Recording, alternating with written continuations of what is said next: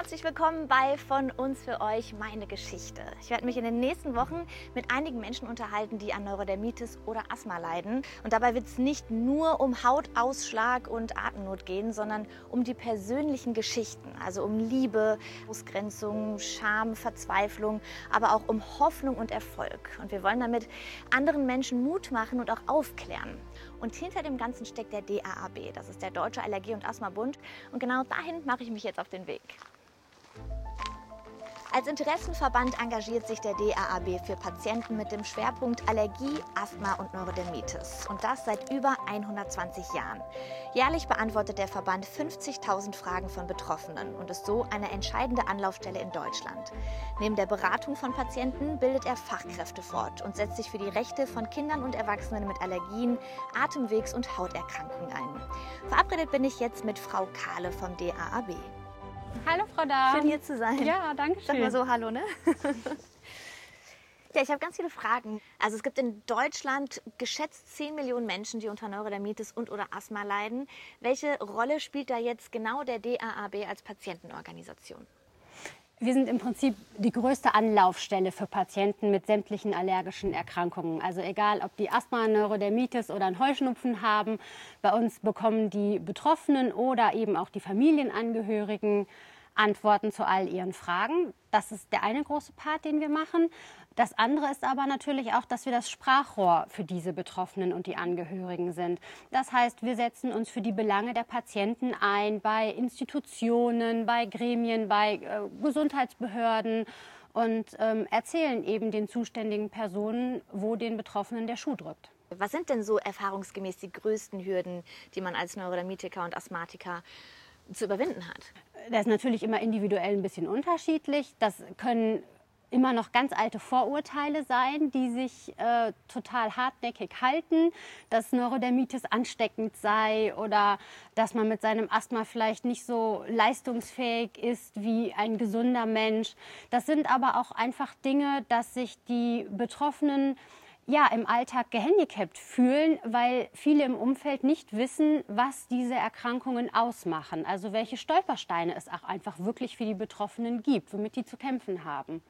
Und wenn Sie jetzt so auf die vergangenen Jahre zurückblicken, welche Probleme oder auch vielleicht bestimmte Patienten sind Ihnen persönlich da besonders in Erinnerung geblieben? Man hat irgendwie immer, glaube ich, die paar Patienten, die man nicht vergisst im Laufe seiner Beraterkarriere äh, sozusagen.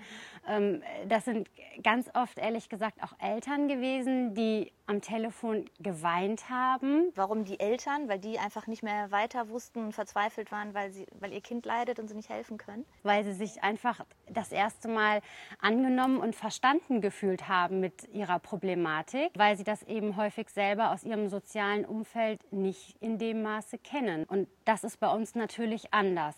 Wir wissen genau, ähm, was was die Betroffenen äh, bedrückt oder wo sie Probleme haben. Das bekommt man dann in den Beratungsgesprächen häufig auch ähm, ja, wiedergespiegelt. Wie ist denn überhaupt die Idee entstanden, diese Interviewreihe mit Betroffenen zu machen? Die Idee kam von unserer Geschäftsführerin, Frau Wallraffen. Die kann heute leider nicht mit okay. dabei sein, aber wir haben die Möglichkeit, sie kurz dazu zu schalten und das ja. machen wir einmal.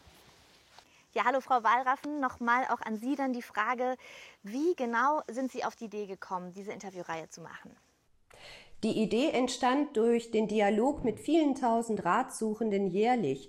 Diese berichten uns nicht nur, was ihnen hilft oder auch eben nicht hilft, sondern auch, wo die größten Probleme liegen. Und dies sind vielfach mangelnde Akzeptanz und fehlende Aufklärung. Dazu kommt unser äh, Einsatz in internationalen Netzwerken. Dieser zeigt uns, dass in Ländern, wo Betroffene, auch solche, die im Rampenlicht stehen, sehr offen über ihre Krankheiten sprechen, das Thema mangelnde Akzeptanz gar nicht mehr so auftritt. Und was genau erhoffen Sie sich von der Kampagne? Es gibt Millionen Kinder und Erwachsene, die unter Asthma, Allergien und Neurodermitis leiden. Mit dieser Kampagne wollen wir den Krankheitsbildern ein Gesicht geben. Und wir möchten die Ratsuchenden animieren, bleibt neugierig. Bleibt am Ball und informiert euch immer wieder neu und aktuell über eure Krankheitsbilder, denn dies lohnt sich, da sich in diesem Bereich so viel tut. Vielen Dank, Ihnen noch einen schönen Tag. Das wünsche ich Ihnen auch. Wir sind auf jeden Fall gespannt auf die Kampagne. Ich persönlich ja auch. Ich werde als Moderatorin durch diese Gespräche eben führen und bin persönlich auch betroffen. Also ich habe auch Asthma und Neurodermitis. Asthma zum Glück noch so ein bisschen, wenn ich mal Sport mache und Neurodermitis auch gerade keine Schübe, aber es gab wirklich Situationen, wo ich es ganz schlimm hatte. Und ich muss sagen, ich hatte eben nicht den Austausch mit Betroffenen, weil ich kaum Leute kenne, die es auch haben. Deswegen bin ich jetzt umso gespannter drauf.